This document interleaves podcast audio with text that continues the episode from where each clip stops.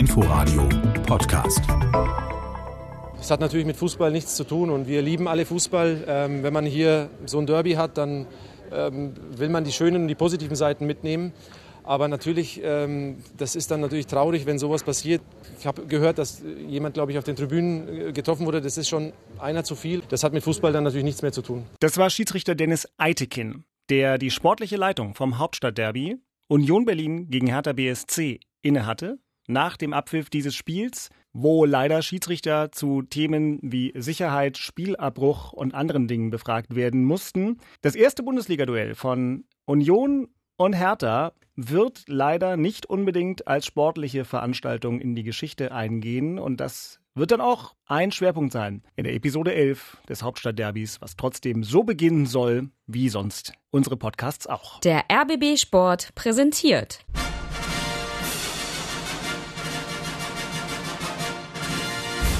Christian Beek und Axel Kruse in Hauptstadtderby, der Berliner Bundesliga-Podcast mit freundlicher Unterstützung von Inforadio vom RBB. Ja, die Musik erinnert einen daran, wie schön es hätte sein können, denn ich glaube, als die Hymne im Stadion gespielt wurde, gestern Abend, wir zeichnen diesen Podcast heute schon am Sonntagmorgen auf, denn das Ganze hat ja eine maximale Aktualität. Äh, da sah es noch vielleicht nach einem Fußballfest aus. Also so bis 18.30 war ja eigentlich alles relativ in Ordnung. Axel läuft sich schon mal warm, der war ja also, hautnah mit dabei. Erstmal gehört sich ja so, Beke. Ich finde, ihr habt verdient 1-0 gewonnen. Herzlichen Dank, Axel. Glückwunsch. Äh, ich glaube, Urs, Fischer hat gesagt, Punktsieger, so war es irgendwie. Union ja, so kann war eigentlich ein 0-0-Spiel, aber ja, so Union war einen Ticken besser und deswegen an alle ja, Unioner herzlichen Glückwunsch, äh, gehört sich so und äh, Ihr habt verdient 1-0 gewonnen. Vielen Dank. Und damit haben äh, die zwei großen Sportler, Axel Kruse und Christian Beek, die auch heute wieder hier im Studio an der Masurenallee zu Gast sind, äh, schon bewiesen, dass man fair, sportlich fair miteinander umgehen kann, wie es, glaube ich, die allermeisten Berliner im Vorfeld dieses Spiels und auch bei diesem Spiel äh, vorhatten und auch gemacht haben und auch gelebt haben. Und trotzdem gibt es dann eben einige wenige, die das Bild dominieren und ähm, die Geschichte dieses Spiels in einer wesentlichen Art und Weise prägen. Und wir wollen das heute besprechen, wollen aber natürlich auch über den Sport reden. Denn Axel musste gratulieren. Christians Mannschaft hat gewonnen. Der erste FC Union hat drei Punkte. Äh, und die sind sicherlich viel, viel wert. Und für Hertha BSC gibt es jetzt in der Berg- und Talfahrt dieser laufenden Saison schon wieder die nächste kleine Delle. Ich bin Dirk Walzdorf vom RBB Sport, bin auch heute mit dabei. Gestern Abend haben Christian und ich zusammen das Spiel hier im Inforadio-Studio verfolgt. Axel war, wie gesagt, live im Stadion mit dabei. Wir halten uns dennoch an die Struktur dieser Veranstaltung und die beginnt wie immer hiermit. Kopf oder Zahl? Ja, wer darf äh, werfen? Neulich musste ich werfen. Ja, mach du nochmal. Ich soll? Okay. Ähm. Aber es ist noch Derby-Zeit, darfst du. das ist aber sehr du, hast ja auch, du hast ja auch Angst, dass die 50 Cent nachher bei mir in der Tasche sind. Also Diesmal sind es nur 20. Ja, nur 20, ja, der alte Geizkragen. Schlau, schlaues Bild. So, möchte jemand Kopf oder Zahl sagen? Zahl. Zahl. Oh, Kopf. Ja, ja. Bleibt ja nichts anderes. Ist, ist, ist, ja, aber es ist spannend. Kopf. Oh, Startschuss. Na dann, äh, reden wir zunächst über Union, wobei das natürlich heute äh, alles eng miteinander verwoben ist. Aber wenn wir dann hier die unterschiedlichen Rubriken durchgehen, dann darf der Sieger des Tages immer anfangen. Aber in diesem Fall waren ja Sieger und Besiegte im äh, gleichen Spiel aktiv und das zeigt sich auch in der ersten Rubrik. Nachspiel. Wir haben ausführlich live vom Hauptstadtderby berichtet und äh, wenn Sie gestern Abend nicht Inforadio hören konnten, dann haben Sie was verpasst. Äh, vielleicht war die Sendung phasenweise unterhaltsamer als der Kick im Stadion. Davon bin ich überzeugt. Davon bin ich wirklich überzeugt. Also ich habe zwar nicht gehört, was ihr hier erzählt habt, aber ich war im Stadion. Also, also ohne weniger unterhaltsam geht nicht. Ohne zu übertreiben, ich glaube, wir waren im Studio besser. Wir waren immer besonders gut, wenn wir Axel am Telefon hatten. Oh ja, das war. Da war ein bisschen Emotion. Aber nee, ganz ehrlich, wirklich, ich hatte nach drei Minuten keine Lust mehr. Also nachdem die ersten beiden Raketen geflogen sind, wollte ich eigentlich nach Hause gehen. Ja, kann ich verstehen. Kann ich verstehen. Die erste Rakete, wir kommen später noch drauf, haben wir im Studio noch gar nicht so richtig mitbekommen. Äh, später äh, war es dann unausweichlich schon alleine beim Zuschauen. Aber wir gehen noch mal kurz rein in das, was gestern Abend passiert ist. Das Hauptstadtderby. Union gegen Hertha in einer Minute und 45 Sekunden. Das hätte das 1 zu 0 für den ersten FC Union sein müssen. Dritte Minute. Christopher Lenz kommt mit dem Kopf an den Ball unbedrängt, aber nur an den Innenpfosten. Kein Fußball, denn die Partie ist unterbrochen wegen äh, des massiven Einsatzes von Pyrotechnik in beiden Fanlagern. Jetzt sogar Raketen, die auf den Platz fliegen.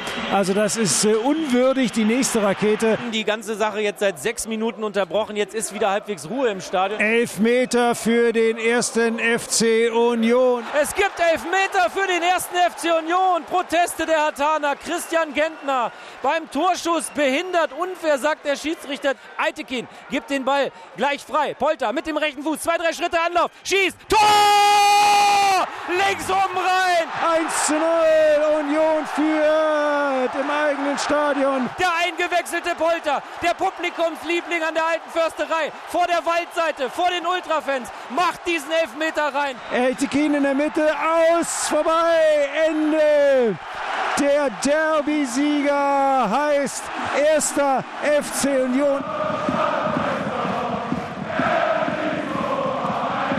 Die alte Försterei, ein Tollhaus Bengalos aus dem enttäuschten Block von Hertha BSC. Da fliegen wieder Raketen aufs Spielfeld. Was für eine Unart. Es tut sehr weh natürlich. Ähm, wir haben ja, viel investiert, haben leider nicht den Fußball auf den Platz gebracht, den wir gewohnt sind zu spielen, den wir in den letzten Wochen gezeigt haben. Ähm, am Ende jetzt heute die Nummer 1 zu sein, ähm, bis zum nächsten Spiel, das ist ein wunderschönes Gefühl für uns alle, für den kompletten Verein. Dafür haben wir jahrelang darauf hingearbeitet, der Verein darauf hingearbeitet, jetzt in der ersten Bundesliga Hertha BSC zu schlagen. Das war Sebastian Polter, der sportliche Held dieses Derbys. Vor ihm hörten wir Herthas Maxi Mittelstädt nach einem Spiel, in dem viel zu viel drin war, zu wenig guter Fußball, aber dafür zu viele andere Sachen.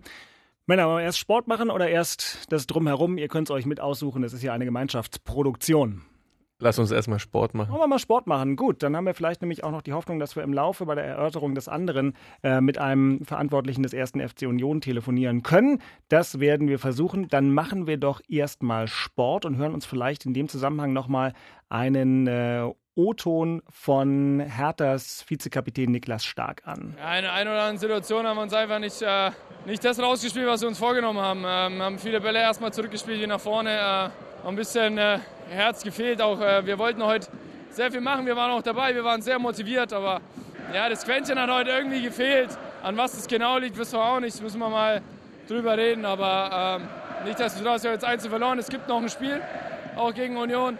Äh, diesmal bei uns zu Hause und äh, ja, da haben wir Chance auf die Revanche. Ja, Hertha denkt schon nach vorne und Union denkt natürlich vor allem an den entscheidenden Moment, nämlich den Elfmeter. Da habe ich eben, als wir die Collage gehört haben, bei euch auch schon Reaktionen gesehen. Noch ganz kurz hören, was Christian Gentner dazu gesagt hat. Ja, ich schieße auf Tor. Mein, äh, mein Gegenspieler in dem Moment geht, glaube ich, ein sehr, sehr hohes Risiko im 16er. Da muss er damit rechnen, dass er mich trifft. Er trifft mich deutlich am, am linken Bein, am Schussbein. Ähm, also für mich ein Elfmeter, wenn auch hart, aber ein Elfmeter. Die entscheidende Szene, sportlich. Foul an Gentner, Elfmeter, also, Tor Polter. Axel. Bloß mal nebenbei. Also was Gentner gerade sagt, er trifft mit seinem Ball, äh, mit seinem Bein äh, den Boyata. Also Boyata rutscht da rein, ja klar, es ist, ist, natürlich auch, musst du nicht so reinrutschen. Korrekt. Aber äh, äh Gentner trampelt im Prinzip äh, im nächsten Schritt, er schießt und im nächsten Schritt trampelt er in Boyata rein. Das ist niemals ein Elfmeter, aber ich habe es ja gerade eben gesagt, Union hat genau dieses eine Tor, finde ich, war Union besser. Normal war es ein 0-0-Spiel, aber wenn einer es verdient hatte zu gewinnen, dann war es Union. Wie gesagt, aber in, in der Situation, in so einem Spiel Elfmeter zu pfeifen, halte ich, äh, also es ist jetzt keine klare Fehlentscheidung. Ich glaube, hätte er nicht gepfiffen, hätte sich auch der Videoschiedsrichter nicht eingeschaltet. Der hat sich ja eingeschaltet, weil er gesagt hat, ey, guck dir das nochmal an. Christian? Ja, also wir haben es ja im Fernsehen hoch und runter gesehen. Also in der ersten Szene war ich auch ein bisschen überrascht, dass das ein Elfmeter ist. Äh, hinten raus, äh, wenn man es ein paar Mal gesehen hat, ist natürlich vom Boyata, geht mit beiden Beinen dann hin, rutscht auch ein bisschen weg beim Rettungsversuch, den Schuss zu blocken und ist dadurch mit beiden Beinen vorne weg in Mann rein, obwohl Gentner schon geschossen hat. Der hatte denn schon geschossen. Also es war nicht in der Szene, dass der vorher, äh, äh, äh Boyata vorher den Gentner trifft, sondern dann ein Stück weit danach, eine, eine Zehntelsekunde haben sie gepfiffen, kann man auf jeden Fall geben. Ob man es geben muss, hm. aber wie du richtig sagtest, Union war wirklich diesen Glauben, diesen Ehrgeiz, diese Intensität, diese, dieses kleine Stückchen besser, als Hertha BSC und hat deswegen auch ein Stück weit verdient gewonnen. Wirklich, also man, also ich hatte jedenfalls das Gefühl im Stadion, dass sich beide, ich sag das jetzt mal so salopp, in die Hose geschissen haben. Mhm. Äh, Das war ein typisches 0-0-Spiel. Ich sage jetzt mal, Union hat sich etwas weniger in die Hose geschissen. Also von daher. Ja, aber Union spielt das, was sie immer spielen. Ne? Die ja. können dann, es, es gibt Sie dann waren ein auch bisschen- nicht sie waren ein bisschen mutiger. Die erste zehn Minuten waren vielleicht war, mehr als genau, wir dachten. war, war richtig gut. Mit dem ja. Innenpfosten, das war natürlich die größte Das- Chance des Spiels, ist die so letzte sieht's Minute von Lenz. So, und dann Innenpfosten spielt raus. aber Union halt das Spiel, was sie jetzt in den letzten drei, vier Spielen auch immer gespielt haben. Ja, zwischendurch war natürlich die Fehlerquote auf beiden Seiten sehr, sehr hoch. Jeder Ball, der erkämpft wurde, war dann gleich wieder weg. Das ging Hertha genauso wie Union. Aber in den Mannschaftsteilen, in der, in der Disziplin zum Spiel, in der taktischen Ausrichtung von Union, war das wie die anderen Spiele auch. Läuferisch waren sie top, zweikampfmäßig waren sie top. Nach vorne hin war es natürlich dann auch wieder nicht so viel. Andersen hat auch kaum Möglichkeiten. Du, du hast es gemerkt, äh, äh, bei beiden. Mannschaften haben, äh, haben immer versucht, einen Ball erkämpft, dann entweder gleich wieder verloren oder So nach sieht's- hinten gespielt. so Nochmal nach hinten, aus. wieder quer, wieder quer. Also du hast bei beiden Mannschaften den Druck schon extrem gespürt. Ja, das hat Und man auf jeden ich Fall. hatte mich eigentlich auch schon auf ein 0-0 eingerichtet. Übrigens, ich habe vor dem Spiel, habe ich auch gesagt, wahrscheinlich wird das Spiel 0-0 ausgehen, weil, weil keiner so richtig äh, da mutig nach vorne spielen will. Also wenn einer mutig war, dann wirklich Union. Äh, Sie haben ein bisschen weiter vorne angegriffen und, und haben dann auch eben diese Top-Chance gehabt. Und deswegen sage ich ja, also von der, äh, wenn einer überhaupt den Sieg verdient hatte, dann war es Ja, es war ein Tick mehr. Ne? Wenn es aber 0-0 ausgeht, sagen auch alle, okay, Ja, Union ja. war vielleicht ein Stück besser, hat dann aber nicht sollen sein, weil es ja nicht gereicht hat. Und ein bisschen Glück gewinnst du 1-0. Ja, genau. Muss man auch sagen. Ist ein bisschen Spielglück hat da auch zugehört, ja, so einen. Elfmeter auch zu kriegen. Lass uns noch mal hören, was Hertha-Trainer Ante Czovic gesagt hat, wie er in dieses Spiel reingehen wollte und was seine taktische Analyse ist. Denn wir haben ja vorher gesagt, von den Namen her ist da bei Hertha ja ordentlich Schwung auf dem Parkett. Äh, mit Luke Bacchio, mit Dilrosun, mit Wolf. Mhm. Ähm, also und da äh, Ibisevic und wer fehlt mir gerade noch als äh, dritter schneller? Klünter. Ach so, bei Klün- Klünter, so und Klünter, dadurch waren die drei vorne gegen Dresden, genau. war Wolf noch hinten rechts. Ja, genau. Eben, also genau, ein, das war ein, ein so schnelles Trio vorne Ja. drin gab es ja noch gar nicht in der Saison. Gucken wir nochmal, was Ante gesagt hat. Ja, ich glaube, dass wir keine gute Raumaufteilung hatten und die Spielfortsetzung nicht unbedingt so zu unseren Gunsten legen konnten, weil die Union doch relativ mannbezogen gespielt hat. Das ist auch kein Problem. Und im Umkehrschluss konnten wir die in ihren eigenen Aufbauspiel nicht so stören, weil wir zu wenige Leute hatten, die dann durchgelaufen sind, damit der Union lange Bälle schlägt. Ja, ich, also Darida, dass Darida gefehlt hat, fand ich ähm, wirklich dann doch ähm, ein großes Merkmal, dass es nicht so rund lief, weil die drei jungen Spieler, wir haben es vorhin gerade kurz besprochen, beide, natürlich nicht diese Erfahrung besitzen, wie man in solchen Spielen oder grundsätzlich, wie man zusammenspielt, um große Spiele zu gewinnen. Das hat man schon Die gesehen. waren ängstlich, also gerade Ja. Del Rossun, äh, Luke Bacchio war ängstlich. Äh, Das, das hat nicht Bei so Wolf gepasst. ging's so noch. Ja, ja, und du, äh, Ante hat es gerade richtig gesagt. Das hast du auch im, im Stadion, siehst du von oben direkt, kannst Mhm. du raufgucken. Hast gesehen, das Anlaufen nach vorne war ganz, ganz dünne. Union, ja. Union konnte sich die Bälle hin und her spielen. Keiner ist so richtig attackiert worden. Und das hat Union übrigens besser gemacht. Wenn, wenn, wenn Hertha den Ball hatte, dann ist Erste Union, die Spieler ja. Sind direkt auf den Ballführenden gegangen und äh, dann konnte Hertha das Spiel gar nicht so richtig gestalten. Und äh, also ich hatte so ein bisschen das Gefühl, gerade so Del Rosso und äh, Luke Bacchio, dass die ein bisschen ängstlich waren von der ganzen Atmosphäre schon vor dem Spiel. Darf man nicht vergessen, am Freitag waren dann schon mal 2000 Fans im Start, also im, äh, beim Abschlusstraining. Ich glaube, dass sie so ein bisschen ängstlich und wie soll ich das sagen? Also das hat die beeindruckt, das Ganze im Vorfeld schon. Obwohl wir ja dann festgestellt haben, und das Stadion an der Alten Försterei kann ja wirklich eine Naturgewalt sein, auch ohne jeden Pyro-Einsatz, einfach akustisch. Ich glaube zum Beispiel, dass ich noch nie in einem Fußballstadion war, was so laut war wie beim Relegationsrückspiel zwischen Union und Stuttgart. Das war, Aber- aber- war Wahnsinn. Und gestern, das will ich, das will ich halt sagen, gestern war das gar nicht so doll, weil du sagst, die hatten Angst, dass sie hätten nach zehn Minuten merken können, irgendwie, oh, hier kann man doch spielen. Also ich war noch nie im Stadion, so, also nachdem die neue Tribüne gebaut wurde. Also erstmal übrigens die neue Tribüne äh, bei Union äh, sehr steil, bestärkt mich noch mehr, dass Hertha ein neues Stadion braucht. Ja, neue das Tribüne kann da. ich verstehen, ja. Das ist wirklich toll, toll gemacht da.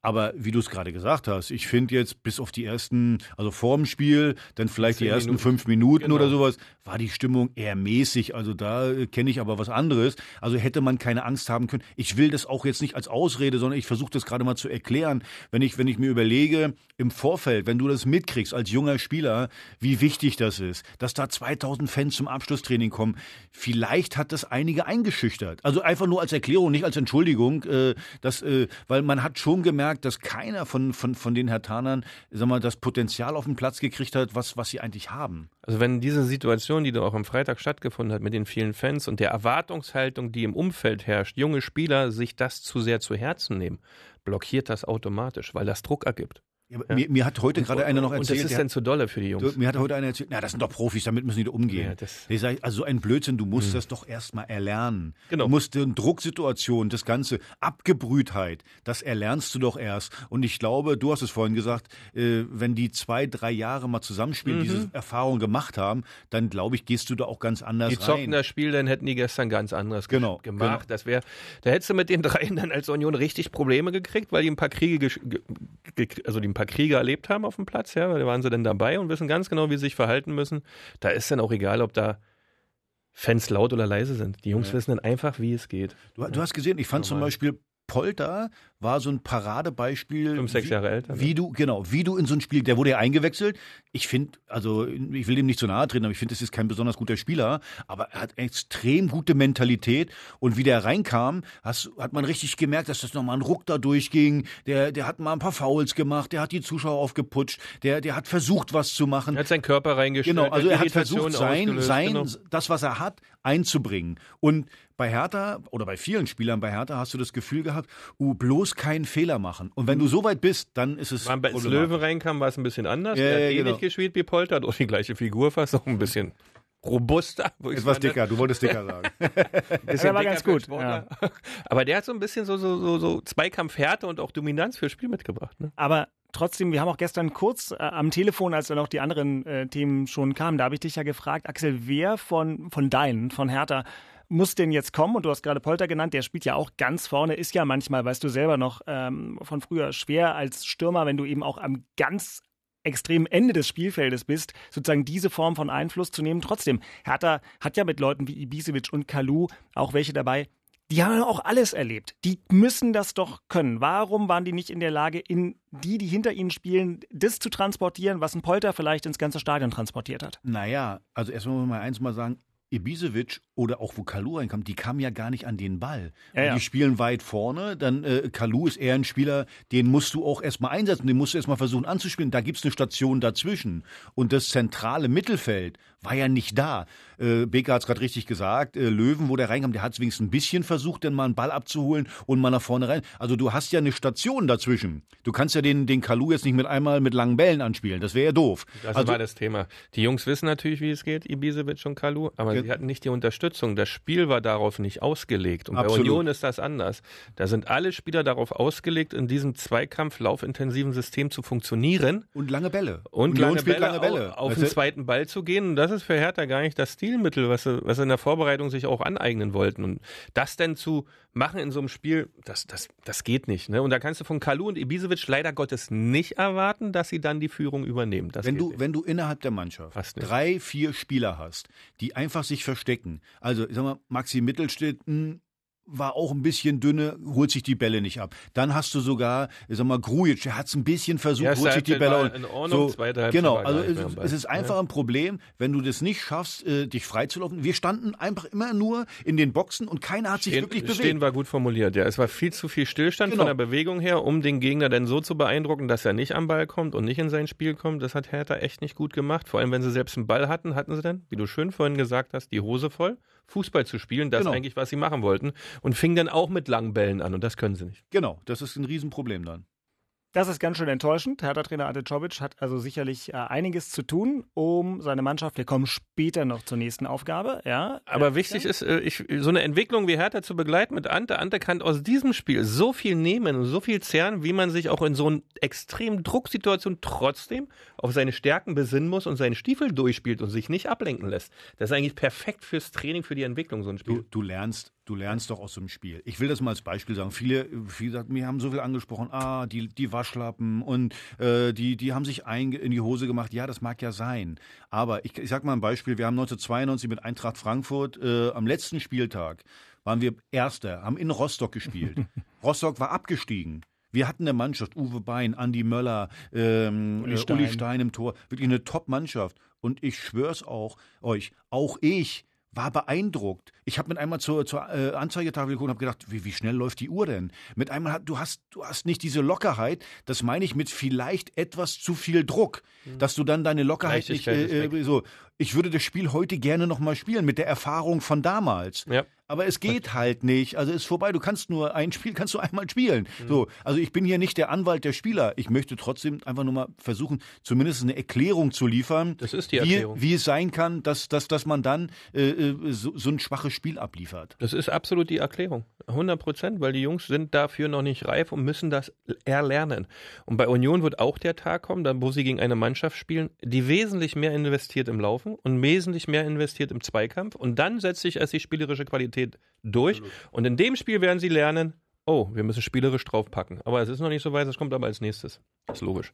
So ist es. Dann machen wir hier vielleicht mal eine Zäsur und versuchen mal kurz das aufzuarbeiten, was gestern noch außersportlich passiert ist. Und das führte zum Beispiel zu Äußerungen wie dieser hier. Ja, ich finde es unmöglich, dass äh, so eine gegnerischen Fans dann so Randale machen. Ich finde, es sollte ein friedliches Spiel bleiben. Wir sind alle hier wegen des sportlichen Teamgeistes und ich finde es nicht in Ordnung. Muss eine Strafe geben, also das kann nicht sein. Hinter mir wurde ein Mann getroffen am Kopf, der hat hier eine, Brandwunde am Kopf und die Kinder standen genau eins, eins tiefer. Also unmöglich. Kinder haben Angst gehabt, richtig Angst dass zwei Fans aus dem Stadion an der alten Försterei, nachdem, wir haben es eingangs erwähnt, dieses Spiel von vornherein durch ähm, viel pyrotechnischen Einsatz ähm, geprägt war. Am Anfang gab es ja noch ein paar Choreos, die, glaube ich, auch alle Beteiligten im Stadion schön fanden. Die waren also, toll, da gibt es ja Fernsehen sah die super aus, die Choreo der äh, Unioner und die Hertaner haben ja Anfang der zweiten Halbzeit, bevor sie die Lichtshow entfacht haben, auch noch irgendwie da was, was Hübsches gebaut mit Blau, Weiß, Blau in Overalls. Also sagen wir mal, ohne Lichteffekte wäre das vielleicht alles noch ganz schön gewesen.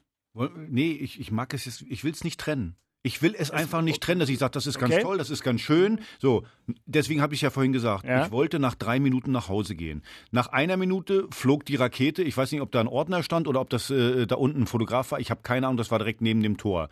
Übrigens genau zu dem Zeitpunkt, wo diese Riesenchance war für Union. Ja, dritte Minute, ja. Da flog eine Rakete direkt in die äh, Zuschauerränge, direkt in die, auf die Haupttribüne, direkt in die Zuschauer rein. So, man hat mir gesagt, äh, äh da wäre jemand verletzt gewesen. So, da hatte ich schon keinen Bock mehr.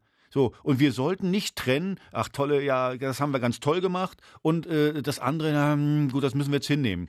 Es ist Na gut, einfach, das hat es ist einfach keiner peinlich. gesagt hinnehmen. Es ne? ist einfach peinlich äh, äh, so und ganz ehrlich, ich werde ich werde mit solchen Leuten in einen Topf geschmissen. Äh, das sind die wenig, also 95, 98, 99 Prozent der Hertha-Fans, die da waren, haben sich vernünftig benommen. 99 Prozent der Union-Fans, die da waren, haben sich vernünftig benommen. Ich wurde sehr, sehr gastfreundlich da empfangen, von den meisten jedenfalls. Äh, so, dass da gefrotzelt wird, völlig in Ordnung. Dass auch am, nach dem Spiel ein bisschen Häme war, alles völlig in Ordnung. So, aber als Herr Taner wird man mit diesem, Entschuldigung, Pack in einen Topf geschmissen. Und das, das kann es doch nicht sein.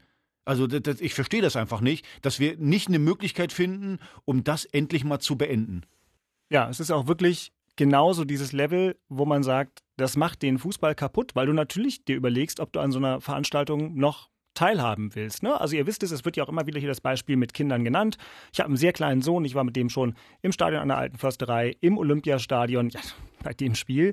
Äh, da rennst du natürlich und da muss das Kind nicht drei sein, wie meiner, da kann der auch neun oder zehn oder elf sein, je nachdem, was da passiert, rennt das Kind da weinend raus und du hast äh, selber Angst um dich und andere, weil wenn so eine Rakete in deine Nähe kommt, da hast du ja keine Chance. Dirk, bloß mal, die, der eine Zuschauer oder die eine ja. Zuschauerin, die von den Gästefans, ja, wir haben uns ganz peinlich benommen. So, äh, auf der anderen Seite, die Unioner, also ach, wie gesagt, ein Prozent der Unioner hat sich peinlich benommen. Ja. Jetzt, wir, wir, wir, wir diskutieren heute, ich habe die Zeitung aufgeschlagen, wir diskutieren über einen großartigen Ginkewitz, der, jetzt muss sich ein Spieler schon da in die, äh, in die Bresche äh, schmeißen, damit irgendwelche Bekloppten nicht auf die andere Seite gehen und eine Massenschlägerei anfangen. So weit sind wir schon gekommen, dass, ich muss ja sagen, das war ja, das war ja großartig von genau, ja. Das war die eigentliche Szene des Spiels. Sowas haben wir auch, glaube ich, alle noch nie gesehen. Christian und ich haben äh, wie die also, Kühe auf den Fernseher geglotzt. Ich ja. habe das gleich gesehen, dass ja, der klar. Kollege da ähm, wirklich dazwischen gegangen ist.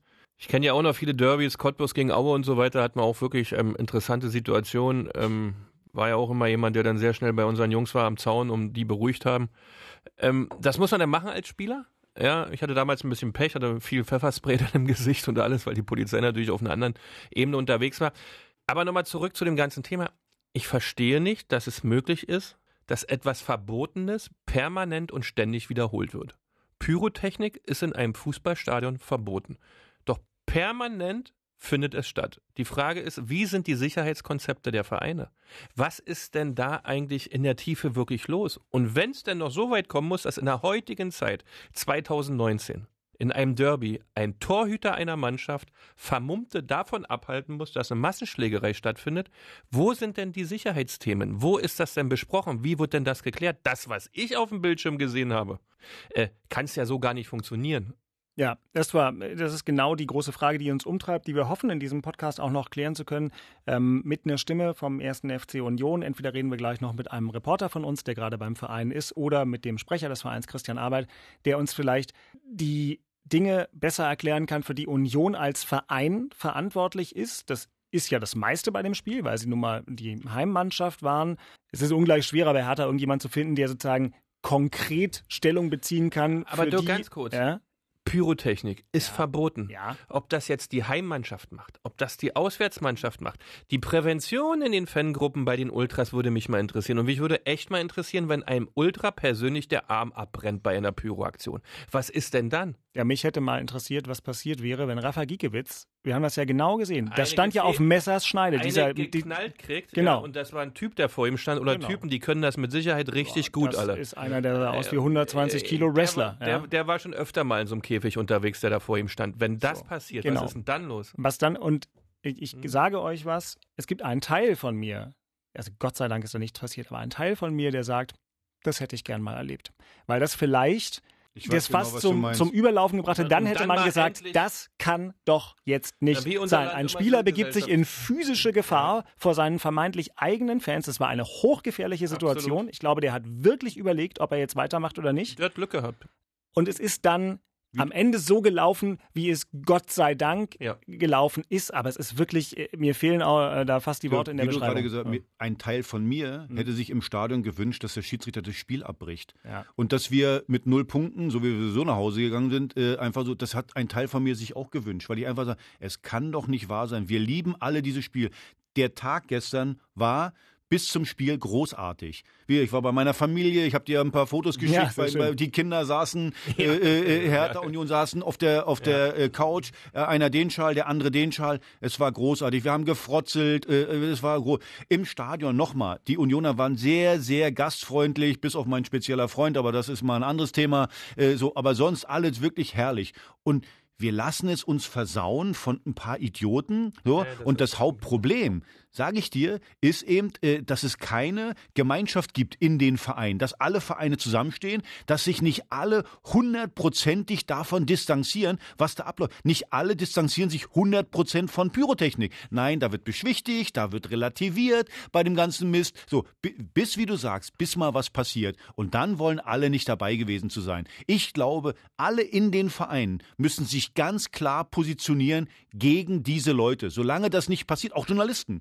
Journalisten sind ja genauso. Ach naja, aber die tolle Choreo. Ach, das haben sie ja toll gemacht. Ach, das ist ja wirklich wunderschön. Die Fans geben mir letztes Hemd. Das ist mir scheißegal. Wer sich nicht benehmen kann, raus aus dem Stadion und soll woanders hingehen. Von mir aus im Wald sollen die sich äh, aufs Maul hauen. Ist mir völlig egal. Aber das macht unseren Sport kaputt, unser Spiel. Und wie du sagst, jetzt musst du aufpassen auf deine Kinder. Mein Sohn war im Fanblog. Meine Frau war, war völlig äh, immer, ah, ist alles in Ordnung. Die hat laufend getickert, ist alles in Ordnung bei euch. Das musst du dir mal reinziehen. Wir sind beim Fußball. Wir waren jetzt nicht irgendwie äh, äh, beim Krieg oder so. Wir waren Ja, beim Fußball. Das ist Wahnsinn. Ja. Das ist irre. Es ist ähm, wirklich genau der Punkt, wo man sagt, dann macht es halt eigentlich keinen Spaß mehr. Ja, es Ja, das ist das schon- Thema, ja. Das äh, ist das Thema. Ja. Und äh, es ist auch so, es ist auch so unglaublich schwierig, das zu erklären oder zu verstehen, wenn man einfach nichts daran nachvollziehen kann, was äh, irgendwie bei einem nachvollziehbar ja- macht, was geht. Ich glaube, wir können jetzt mal versuchen, Christian Arbeit vom 1. FC Union anzurufen. Das Hauptstadt-Derby Gastspiel. Jo, da bin ich. Grüß dich, hi. Und, Glück, Hi. und Glückwunsch. Ja, danke. Danke, Axel. Ja, also man kann es hören. Christian Arbeit, äh, der äh, Sprecher des ersten FC Union und ich glaube auch Christian Geschäftsführer Kommunikation, äh, ist jetzt tatsächlich am Telefon. Kleine Erklärung von mir. Christian und ich äh, kennen uns inzwischen auch schon mehrere Jahre und in einem Podcast kann man ehrlich sein. Im Radio würde ich ihn wahrscheinlich siezen. Das müssen wir hier nicht machen. Wir duzen uns alle. Äh, ich hoffe, Christian, das ist auch okay für dich. Absolut, selbstverständlich. Okay, Christian, wir können die Dinge sportlich super ohne dich aufarbeiten. Also ich bin da auch nur Nebendarsteller. sportlich hat, hat, mit mir auch keinen Sinn. Ja, das stimmt. Mit Dirk hat das auch keinen Sinn. Ja, das äh, vielen Dank. Vielen ähm, Dank. Dafür können Christian und ich beide Musik machen. Ja, das stimmt auch wieder. Äh, ist, äh, jeder hat seine Qualitäten. genau.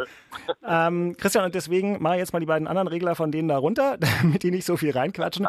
Ich möchte dich das fragen, wozu du wahrscheinlich ähm, besser als zumindest alle anderen, mit denen wir bisher gesprochen haben, Auskunft geben kannst. Und zwar das, was ich als Verantwortlichkeit des ersten FC Union in den unschönen Begleiterscheinungen des gestrigen Tages äh, verorte. Wir haben hier mhm. ausführlich darüber erörtert oder darüber gesprochen und keiner ist dort stärkerer Hardliner als Axel Kruse übrigens, dass es mhm. auch von Hertha-Fans und zunächst vor allem von Hertha-Fans völlig inakzeptables Verhalten gab, was einem die Freude am Fußball nimmt, was gefährlich ist, für das wir alle hier exakt 0% Verständnis haben. Das ist alles geklärt und besprochen. Das heißt, wir müssen mhm. sowieso hier nicht wer gegen wen. Aber was ich gerne verstehen möchte, sind zwei Sachen und die eine ist ganz besonders. Die Szenen nach Abpfiff, in denen äh, euer Torwart Rafa Giekewitz im Prinzip zu so einer Art eigentlicher Held dieses Spiels wird, weil er einige Vermummte davon abhält, auf den Rasen zu laufen und dort in eine harte Konfrontation, die unmittelbar vor der physischen Konfrontation stand, geht.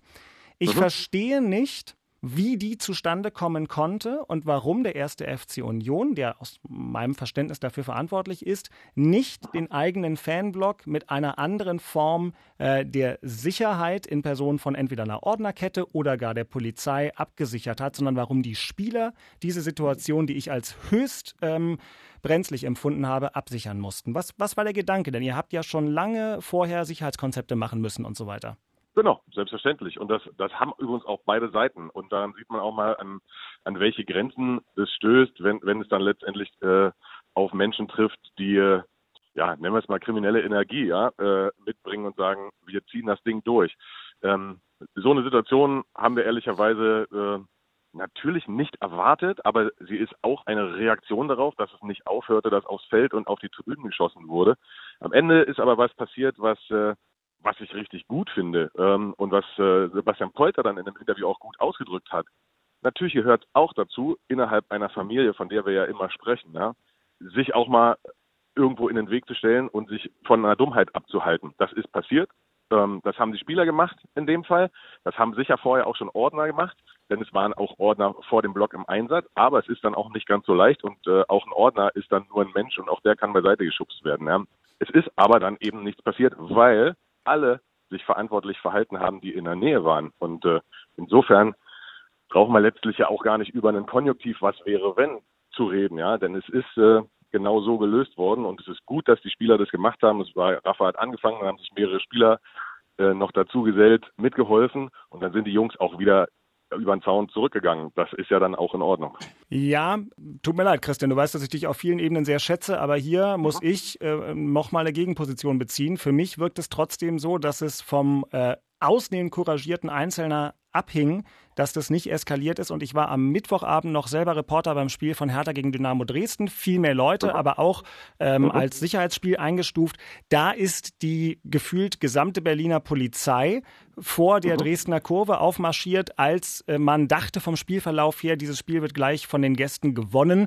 Ähm, und dann haben die da sehr viel zu feiern. Das fand ich, naja, fast ein bisschen extrem, weil es einfach auch immer eine komische Wirkung hat, wenn dann da eben 100 massiv Uniformierte stehen. Aber ich hätte gestern wirklich bei euch eine Art Mittelweg erwartet. Also ich bin ganz ehrlich, Christian Weg und ich haben das Spiel am Fernseher verfolgt und vom Fernseher im mhm. Inforadio kommentiert. In dem relevanten Bildausschnitt waren zwei mhm. Ordner, eine Frau in einer orangenen Weste und ein Mann in einer äh, grellgelben Supervisor-Weste. Die waren mhm völlig äh, wären die hilflos und bemitleidenswert gewesen, wenn die Spieler nicht so toll reagiert hätten.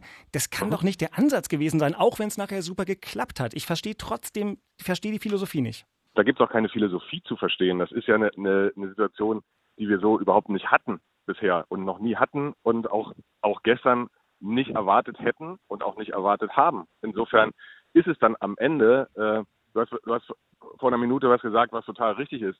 Es hängt nämlich fast immer vom couragierten Auftreten einzelner Menschen ab, ob irgendwo was passiert oder nicht passiert. Ja, es geht auch manchmal anders und, und es gibt Entscheidungen, dass irgendwo Polizei aufzieht oder nicht. Und es kann übrigens auch mal schiefgehen und erst richtig was auslösen und mal geht's gut und verhindert was.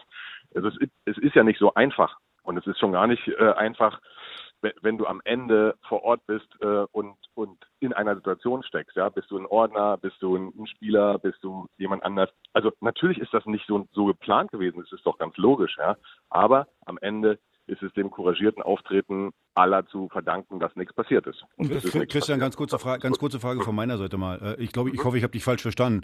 Du hast gerade von mhm. Familie gesprochen, was ich völlig richtig mhm. finde. Äh, man, man, man hat eine, wir haben auch eine Hertha-Familie, aber ich gehe mal davon mhm. aus, du meintest nicht, die da auf dem Feld waren, die gehören zu eurer Familie gehören am Ende alle dazu, die aus eurem Block Raketen geschossen haben. Nein, nein, Familie. nein, Natürlich. nein. Jede, ich, jede Familie hat vielleicht auch mal ein schwarzes Schaf und nicht jedes schwarze Schaf ist immer ein schwarzes Schaf. Ja? Aber das Christian, ja Christian, so. also das ist in eurem Block, sie sind blau-weiß und schießen Raketen auf andere Menschen. Du kannst jetzt sagen, das sind keine Fußballfans, die sind aber nur wegen Fußball da. Du kannst sagen, es sind keine Hatane, aber sie stehen in eurem Block. Ja, also, aber deswegen sage ich doch. Genau, deswegen sage ich.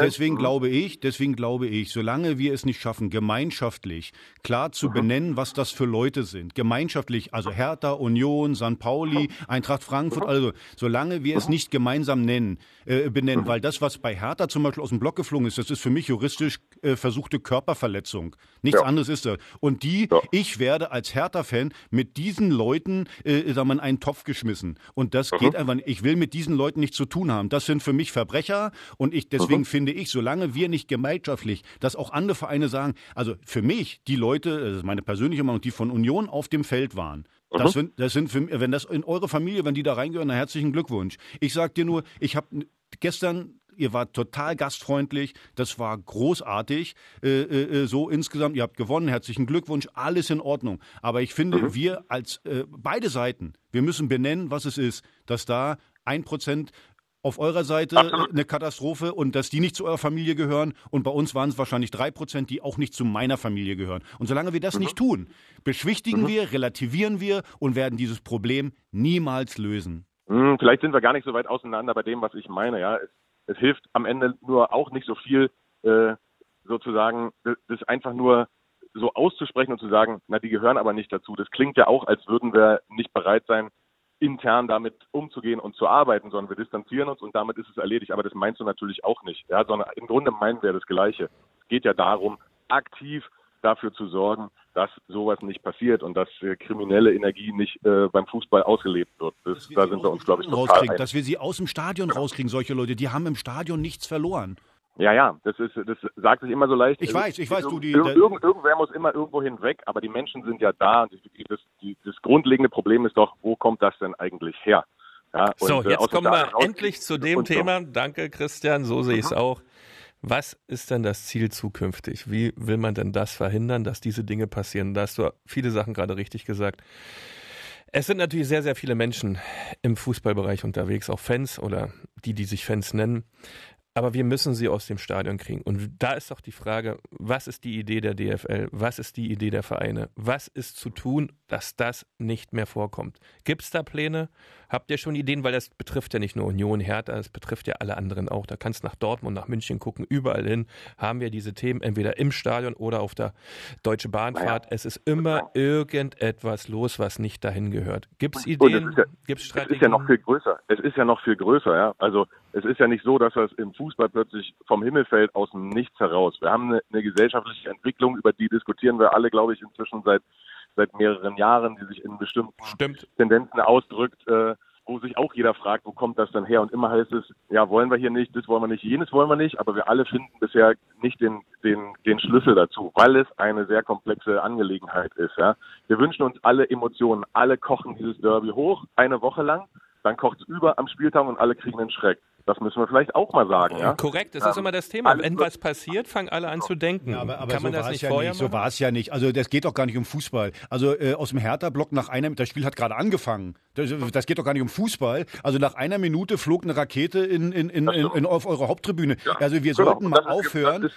wir sollten einfach geplant und das ist, das habe ich genau. ja auch klar benannt und und äh, und gesagt, wenn es um kriminelle Energie geht, ja, dann dann endet auch das Verständnis, da endet äh, da endet eigentlich alles, ja. Nur was wir immer noch nicht haben, ist wie kriegen wir es denn verhindert? Christian, eine Frage, eine ähm, Frage. Als Verein selbst ähm, ähm, hat man doch gar nicht mehr die Möglichkeiten, diese Themen auch zu bearbeiten. Das geht doch dann schon über in den Rechtsstaat. Da musst du doch normalerweise mit der Polizei intensiv zusammenarbeiten, um solche Dinge nicht ins Stadion zu lassen. Ihr könnt doch so, nicht vorne für 2400 Fans wie beim Flughafen eine Kontrolle machen oder härter, da kommen wir, da kommen dann 20 Dann stellen wir uns eine Woche vorher an. Dann stellen wir uns eine Woche drum, vorher also alle ich an. weiß ja, wie lange es in Tegel dauert, wenn du mit 120 genau. Leuten nach Köln fliegst.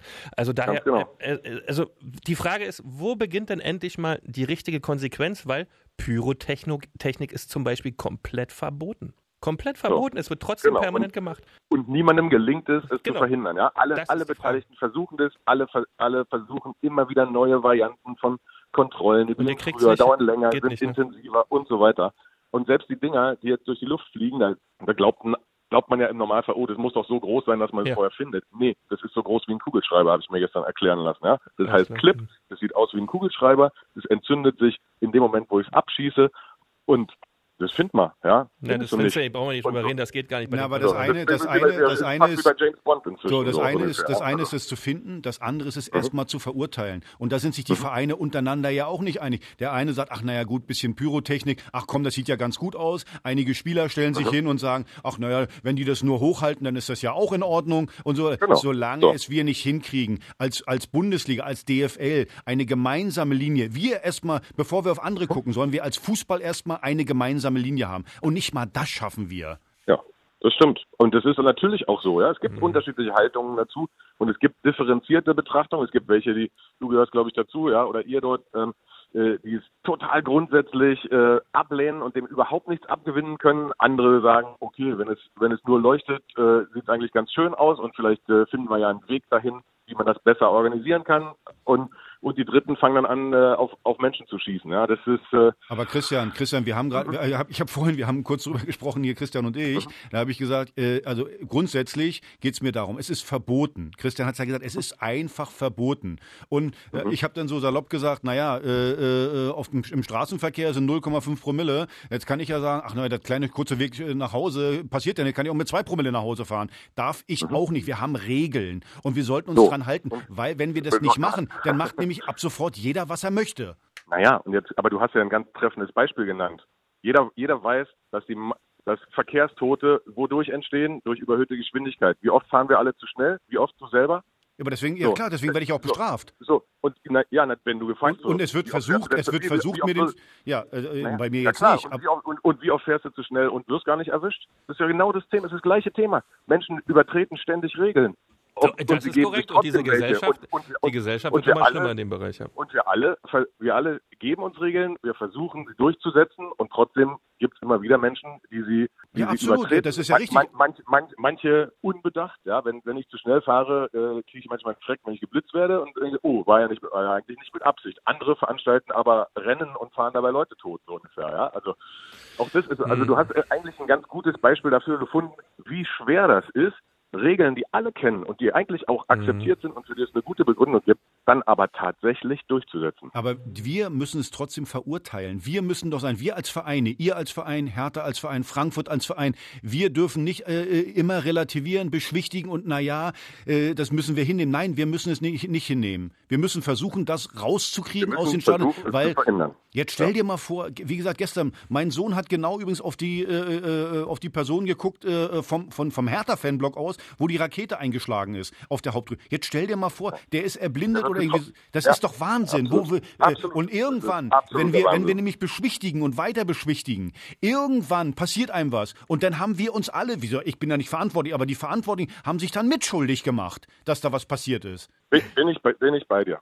Ja, wir merken es ja. Ne? Es ist eben, es ist emotional, weil es geht um Fußball und ich glaube, alle vier, die hier gerade ähm, beteiligt sind an der Unterhaltung, lieben den Fußball, haben viel übrig für die Vereine, die gestern aufeinander getroffen sind. Und es gibt ein ganz großes Problem. Ich glaube, Christian Arbeit hat es ganz gut gesagt. Es gibt äh, sozusagen grundsätzlich verschiedene Philosophien, äh, was das Thema Pyro an sich angeht. Aber es gibt, glaube ich, maximale Einigkeit über das, was gestern im Stadion passiert ist. Ähm, wir könnten darüber jetzt noch viele Stunden reden. Das Dafür haben, dauern, haben wir nicht die Zeit. Ja. Ich will mich trotzdem explizit bei Christian Arbeit bedanken, dass wir dich heute am Sonntagmittag ist es inzwischen äh, anrufen konnten und du uns das äh, auch nicht in Worthülsen, sondern äh, in, in der Sicht äh, sicherlich deiner Person, aber vielleicht auch des ersten FC Union ähm, dargelegt hast. Damit ähm, sind wir ein gutes Stückchen weitergekommen in der Aufarbeitung. Ich will einfach der Transparenz halber nochmal sagen, ich glaube, ich hätte es gestern als Verantwortlicher am Stadion anders entschieden, an der einen Stelle. Aber ja. eine Frage habe ich noch, denn du bist ja immer näher dran als jeder andere. Ähm, akustisch mhm. klang es für mich so, als hätten eure Fans, und zwar die Fans, die wir alle mögen, Rafael Giekewitz mhm. gefeiert in dem Moment. Das klang ja. für mich so, als kämen Giekewitz, Giekewitz Sprechchöre von den ganzen anderen. Genau, so war das auch. Sehr und, cool. äh, ich wollte noch eins sagen, Christian, es war sehr nett bei euch, ihr wart sehr gastfreundlich, äh, äh wollte ich nochmal betonen. Und 99 Prozent der Leute in dem Stadion, ob es Herr Tana war oder Uniona, waren großartig und das haben wir uns gewünscht. Und dieses eine Prozent haben, haben mir sowas von die Laune versaut. Ich wollte, wie gesagt, eigentlich nach drei Minuten gehen. Ja, verstehe ich. Hey, ähm, dann äh, danke, dass ich bei euch hier mal kurz reinschneide. Wir haben zu danken, danke Chris, und wir haben drei Punkte. Und äh, wir haben drei Punkte, freuen uns. Und, ihr Säcke, äh, ihr Säcke. hey, macht's gut, ja? Ja, so ist es hier. danke, Christian. Ciao, ciao. Tschüss. Tschüss. Ja, der musste noch mal sein, ne? Wir haben drei Punkte. Ja, ihr natürlich, so natürlich. ihr seid so gemein, ehrlich. Oh, jetzt müssen wir, wir müssen Aber die jetzt. Komplexität merkt man, ne? Du kannst über diese Themen natürlich äh, ganz, ganz lange reden. Ich glaube aber zum, zum Schluss, das ist immer ein bisschen so das Problem, muss aber eine Entscheidung mal her. Einigkeit, was darf, was mir. darf nicht sein. Du musst dich einigen. Das ist wie bei der EU, die 27 Staaten müssen sich auch einigen. Und das müssen die Vereine, die 36 Profivereine auch tun. Es ist jetzt meine Rolle, ja. äh, dafür zu sorgen, dass wir diesen Podcast äh, innerhalb der Zeit irgendwie durchkriegen. Und deswegen müssen wir dieses wichtige Thema ähm, jetzt kurz verlassen, denn es gibt ja auch noch Sport. Ja, wie der Sachsen-Anhaltiner, glaube ich, sagen würde. Oder so. Und das wird ja jetzt hochgradig interessant nächste Woche. Vorspiel. Christian, herzlichen Glückwunsch. Der erste Preis fürs gewonnene Derby ist nämlich, dass ihr zu dem Verein in Deutschland fahren dürft, der ja. gerade acht Stück gekriegt hat und der seinen Trainer rausschmeißen muss, wenn er nächste Woche gegen den ersten FC Union verlieren sollte. Union spielt Samstag, glaube ich, ne? Samstag, ähm, glaube ich, auch in Mainz, ja. Bei Mainz 05. Mainz 05 hat gerade 0 zu 8 verloren. Nichts leichter als das. Das ist wirklich. ja, verkehrt. Also Union nimmt wirklich die großen Spiele gerade mit. Wir müssen in Mainz spielen, die acht Stück in Leipzig gekriegt haben. Also Mainz wird, wenn nicht in diesem Spiel hellwach sein müssen. Ja, die Antennen müssen da ganz, ganz weit draußen sein, dass sie ihre drei Punkte holen und wird eine große Herausforderung für Union. Allerdings, Union hat einen Lauf, das funktioniert alles derzeit richtig gut. Die Mannschaft ist, wirkt stabil, hat auch gestern ordentliches Spiel geliefert. Sicherlich nicht den schönsten Fußball, dafür sind sie aber in dieser Saison auch überhaupt nicht angetreten. Wenn ich alles richtig verfolgt habe, hat sich auch niemand verletzt. Es sind alle gesund geblieben. Das Gerüst bleibt stabil in der Mannschaft. Urs Fischer kann aus dem Vollen schöpfen. Die Woche sollte nach diesem Thema der Pyrotechnik und dieses Thema des gesamten Derbys ab übermorgen spätestens wieder ruhiger werden, weil da eine neue Sau durchs Dorf getrieben wird wahrscheinlich. Und dann beginnt die Konzentration auf Mainz.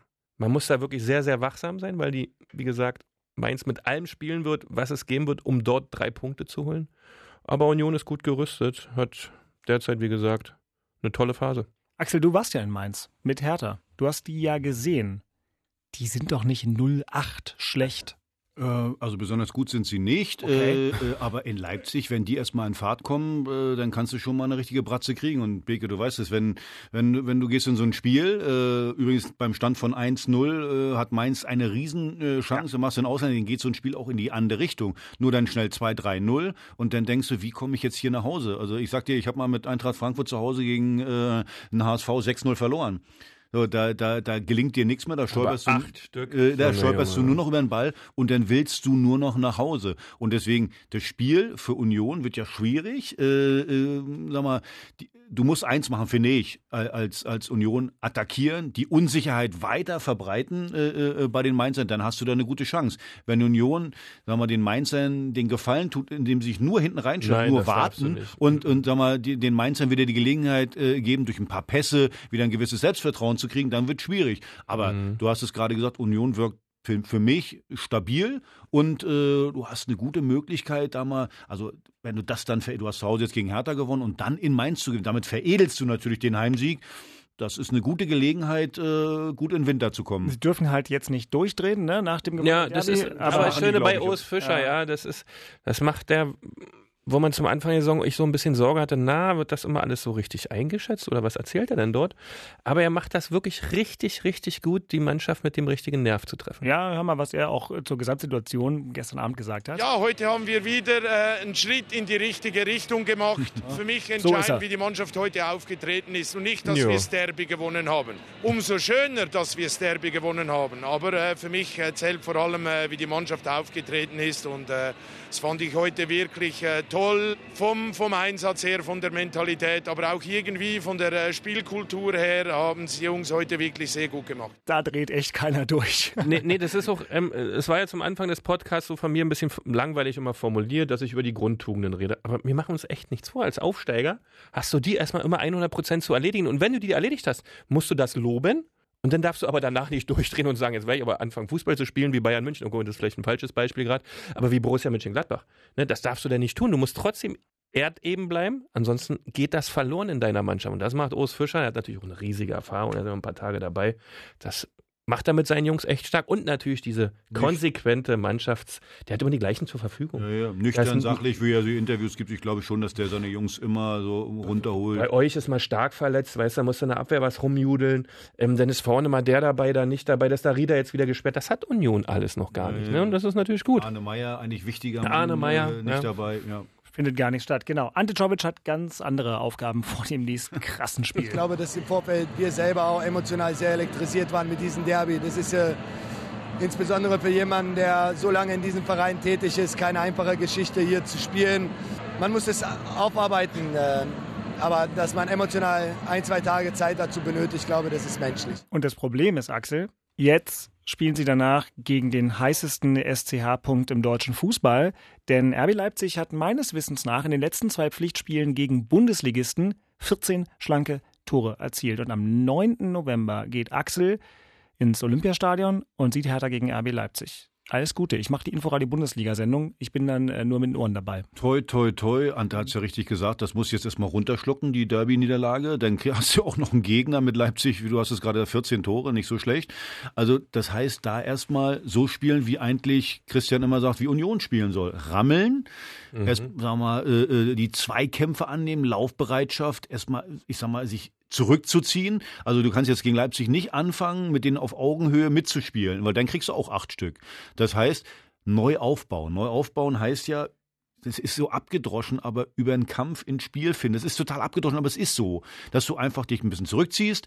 Zweikämpfe übrigens ist eine Einstellungssache. Da muss ich dann hingehen, wenn ich, wenn ich, wenn ich äh, nicht so viel Abstände habe. Und dann versuchen, über so 0 zu 0, vielleicht mal über eine Standardsituation, vielleicht mal über einen Konter, den Gegner zu verletzen dann äh, äh, habe ich die Möglichkeit, äh, äh, da auch was zu holen, äh, weil in jedem Bundesligaspiel hast du die Möglichkeit. Nur dumm darfst du eben nicht spielen, wie ich gerade gesagt habe. Wenn, wenn du jetzt anfängst, da Hurra nach vorne, dann wirst du, glaube ich, äh, ein Problem haben. Im Prinzip stehen wir jetzt so ein bisschen da, wo wir nach den ersten vier Spielen standen. Ja. Äh, da ja, gegen Bayern super gespielt, äh, Unentschieden geholt, dann dreimal hintereinander verloren. Jetzt stehst du wieder an derselben Stelle Okay, aber so ist das Spiel, so ist, so ist die Bundesliga wieder einen Schritt weiter und äh, dann wird man sehen. Aber dass du da chancenlos bist, in keinem Bundesligaspiel bist du chancenlos. Das ist immer deine Möglichkeit. Ich sehe es genau wie Axel. Du musst jetzt die Grundtugenden erfüllen und ganz eklig gegen RB Leipzig spielen. Diese Mannschaft kannst du nur ärgern, wenn du in den Zweikämpfen im System so stabil und intensiv und energisch bist und aggressiv bist und den Gegner beeindruckst, ihn aus dem Rhythmus bringst, mit Kontersituationen, mit Standardsituationen, dann wirklich in den Zweikämpfen, in der Einsituation diese Härte mitbringst, dass Leipzig aus dem Rhythmus kommt. Weil die Mannschaft ist echt gut drauf. Die haben eine tolle Phase gerade. Aber so eine Mannschaft muss sich das auch immer wieder in jedem Spiel neu erarbeiten und jedes Spiel fängt auch bei Null an und so eine Mannschaft wie RB Leipzig ist zu beeindrucken, ganz klar. Die kannst du aus dem Rhythmus bringen und das kannst du schaffen, aber da muss 100% Stimmigkeit herrschen. Ja, du musst den Leuten, den Jungs auch mal sagen, ja, wir haben das Derby verloren. Ja, das ist blöd für die Fans. Das ist für mich auch blöd. Jetzt muss ich mir von Beke diesen ganzen Mist anhören, mhm. wochenlang oder monatelang. Ja, immer wieder mal. Aber, wie gesagt, es geht weiter. Eine Saison, wie gesagt, hat 34 Spieltage. Es gibt noch ein Rückspiel gegen Union, das kommt auch noch mit dazu. Aber äh, äh von diesem einen Spiel hängt nicht die Saison ab. Also die Jungs ein bisschen runterholen. Und Ante hat es gerade eben auch mal gesagt, das hat alle so ein bisschen elektrisiert, ihn ja auch. Aber vielleicht hat es uns zu sehr elektrisiert, dass die Jungs eben ihre Leistung nicht abrufen können. Und gegen Leipzig ist das jetzt nicht so ein Derby, da wird das nicht so gehypt. Da kann man wieder ein bisschen entspannter in das Spiel gehen. Und von daher, ich bin positiv. So, und weil das hier äh, langsam aber sicher das Ende der Episode 11 des Hauptstadt-Derby Podcasts ist, der dann ab heute bei inforadio.de, in der ARD Audiothek, bei der Podcast-App auf den Produkten der Firma Apple und so weiter zu finden ist, dürft ihr diesmal ganz klassisch beenden, nämlich nochmal mit dem einen schlauen, kurzen, äh, guten Ratschlag. Und Christian hat ja die Münzwahl heute gewonnen und das Derby. Und deswegen, Christian. Ein guter Rat aus Köpenick. Schnellstens runterfahren, als Mannschaft wiederfinden, alle gesund behalten und Vollgas gegen RB Leipzig. Weil ich bin ganz ehrlich, das Projekt RB Leipzig, das war sportlich toll, aber insgesamt eigentlich für den Fußball scheiße. Ein guter Rat aus Charlottenburg. Also zu RB Leipzig habe ich die gleiche Meinung. Äh, genießt einfach noch jetzt ein bisschen den äh, Derby-Sieg. Es wird mir wehtun. Äh, die nächsten Wochen und Monate. Axel leidet, ich ach, weiß mein, das. Mein Rat einfach, rutscht mir doch den Buckel runter. Das war sie, die Episode 11 vom Hauptstadtderby. Nächste Woche hoffentlich mit einem äh, prominenten Gast. Wir werden einen unserer Lieblingsspieler von Union Berlin einladen, denn es ist Länderspielpause danach. Aber erstmal gibt es dann noch zwei Spiele, die auf Poldi? jeden Fall sehr besprechenswert sein würden. Na, ich hätte da zwei Kandidaten in der Hinterhand. Das versuchen wir zu klären mit Christian Arbeit, mit dem wir heute freundlicherweise telefonieren dürften. Ich sage herzlichen Dank und wünsche eine schöne Woche an äh, den Derby-Verlierer Axel Kruse, Schöne Woche für euch auch. den Derby-Sieger Christian Beek. Vielen lieben Dank, Eisern Union. Ich bin Dirk Walzdorf vom RBB Sport. Bis nächste Woche. Danke fürs Zuhören. Das waren Christian Beek und Axel Kruse in Hauptstadtderby, der Berliner Bundesliga-Podcast. Eine Produktion vom RBB Sport mit freundlicher Unterstützung von Inforadio, dem einzigen Radioprogramm in der Hauptstadt, das bei jedem Bundesligaspiel live dabei ist. Inforadio Podcast.